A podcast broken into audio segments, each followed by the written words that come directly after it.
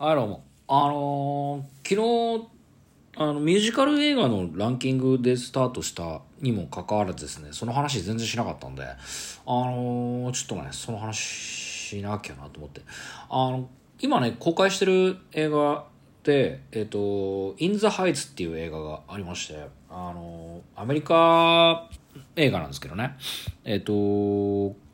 なんていうのかな、えっと、あらすじとしては、ワシントンハイツっていう、あの、ニューヨークの片隅、まあ、まあ、書いてあるまま読みますけど、ワシントンハイツ、そこはニューヨークの片隅にある取り残された町、祖国を遠く離れた住民たちで賑わう大通りはいつも歌とダンスで溢れている。暑さが激しい真夏に起こった大停電。その夜仕事や進学恋にもがきながら夢に踏み出そうとする4人の若者の運命が大きく動き出すっていう、まあ、映画なんですけどね。あの2005年に、えっとニューヨークのブロードウェイミュージカルで「イン・ザ・ハイツ」っていうのが始まってこれが大ヒットでロングランやってたんですけどね。これがいよいよ映画化したというものなんですよね。で、えっとこの作った人がですね結構こうすごいんですよ。あのーなんつったっけな。あんまえっ、とアメリカのあの41歳のあの人の男性なんですけどね。この人あのドミニカとかプエルトリコとかあの中南米の、えー出身あのラテン系の人なんですけどね。この人があの作ったあミュージカルがですねもう最近もう軒並みすごい売れてて。でこの人の作ったミュージカルの、まあ、映画版で映画監督はねこれジョン・チューっていう人でこの「クレイジー・リッチ」とかっていう映画もね有名なんですけどね。これの監督をした人だったんですけどあの要はそのワシントンハイツっていうところに住んでいる人たちっていうのがそのプエルトリコとかドミニカ共和国とか、えーあの辺の中南米の、えー、と出身の人たちがその辺のニューヨークに住んでるんですけどもね。あのまあ要するにマイノリティの人たちっていうところで、まあ、そこのアメリカで、まあ、気に生きてるよっていう映画なんですよねで不法移民だったりする人なんかはパスポートっていうかそのグリーンカードがないのであのまあ大学にも進学できなかったりとかあとは逆にそのそこで生まれて、えー、とただドミニカとかあのラテン系ラテンアメリカの、えー出身だっていうことで、まあ、差別受けてるっていうような、まあ、映画なんですけどね。まあ、そういったその、えー、とマイノリティとか、えー、とあと貧困問題とかっていうことをあのテーマにして、えーとまあ、ニューヨークで暮らしてるよっていう映画なんですけど結局それそういうその生活の苦しさとか悲哀とか、えー差別問題に取り組んでるんですけどミュージカルなんだね。しかもラテン音楽なんであのめちゃめちゃこうノリがいいんですよ。アップテンポでね。あの踊ってるから。全然ねあのなんていうかこう悲しそうというか生活が苦しそうに見えないんですよね。よっぽどここの国で暮らしてるあの足たちの方がよなんかよっぽど暗くなんかドヨンとして生きてるなって気がするんでね。あの生活苦しいよとか言いながらあの歌って踊ってヒップホップやってるんでなんか全然苦しそうじゃねえなっていう気がしちゃったんであの足的にはこのミュージカルはまあ、微妙というか、まあ、そういう七面倒くさいこと考えなければね音楽もそれからダンスも演出もカメラワークもね素晴らしかったんで良かったんですけどね。ただまあ個人的にはまあいまいちな映画だったなっていうところではあります。っていう話をしたかったんだけど、えーとまあ、昨日もね昨日とてそれなりに酔っ払ってたからあの話してるうちになんか違う方向行っちゃって。ねそんなとこでしたけど。えー、ということで、えーこの番組そろそろおしまいのお時間となってまいりました。あのね、うんと、今日も京都って映画を見てたんですけどね、あの、昨日もちらっと言ったんですけど、あの、まあ暑くてね、で、クーラーがガンガン効いちゃってると寒くて起きちゃうし、で、クーラー止めると暑くてまた起きちゃうしっていうんで、なんかこう全然よく寝れないなっていう夏が始まってこれがな、まあ、夏らしいっちゃ夏らしいんですけど、よく寝れないのが。だその中でえっ、と足で家にですねハンモックが実はありましてでハンモックに揺られて寝るとかっていうのもねなかなかあの夏の醍醐味で私は結構やるんですけどね、まあ、そんなところでまあハンモックもいいんですけどなんかそれもやっぱりね寝心地が悪いななんて思っていたところでですね。今日実はその映画をまた見てきてあの、あと溝口健二っていう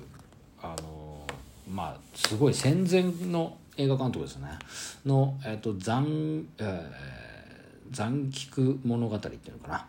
を1939年の映画でしたけどね。あの見てきたんですけどね。これもねあの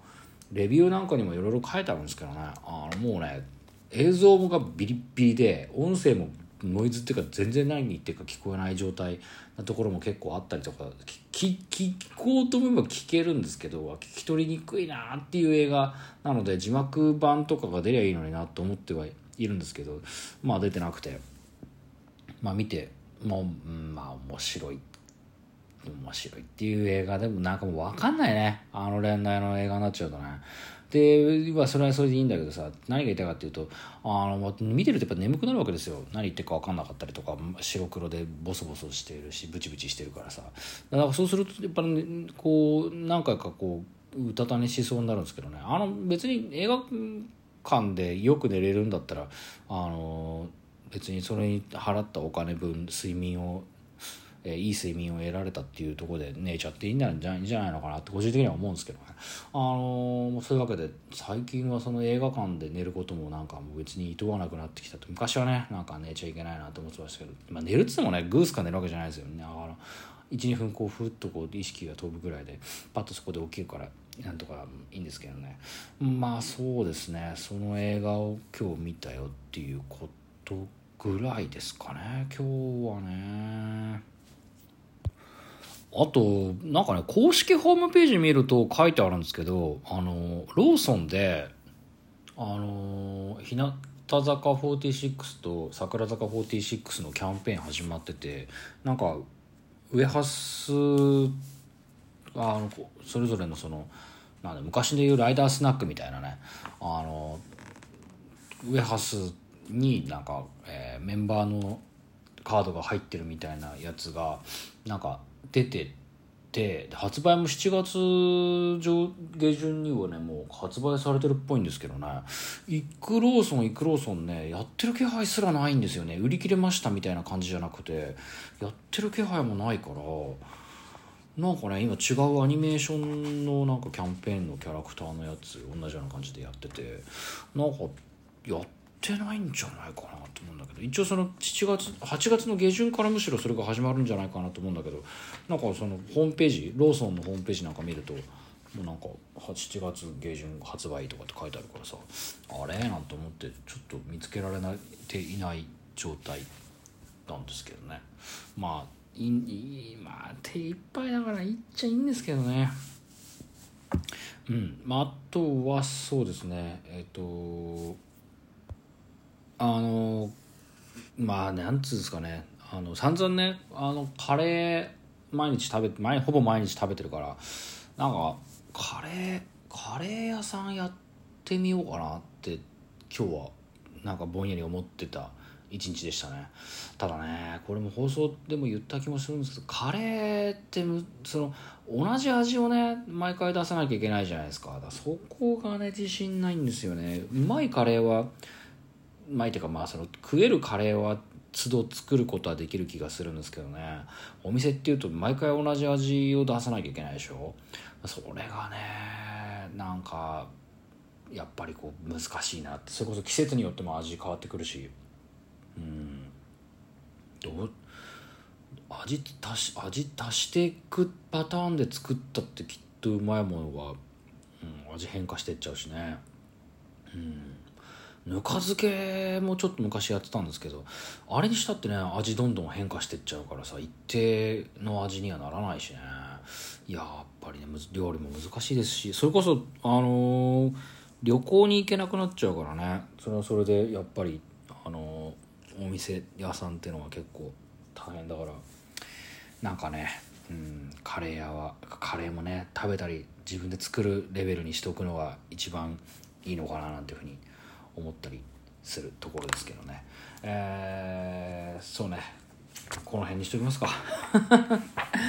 えっとね。えー、っと番組では皆さんのお便りをお待ちしております、えーここまでのご視聴ありがとうございました。それではまた今度お元気で会いましょう。長嶋あさみの人類最後の1年間第225回放送。えー、えなんですかね。なんか何の話したっけ。今日はああそっか。えーっと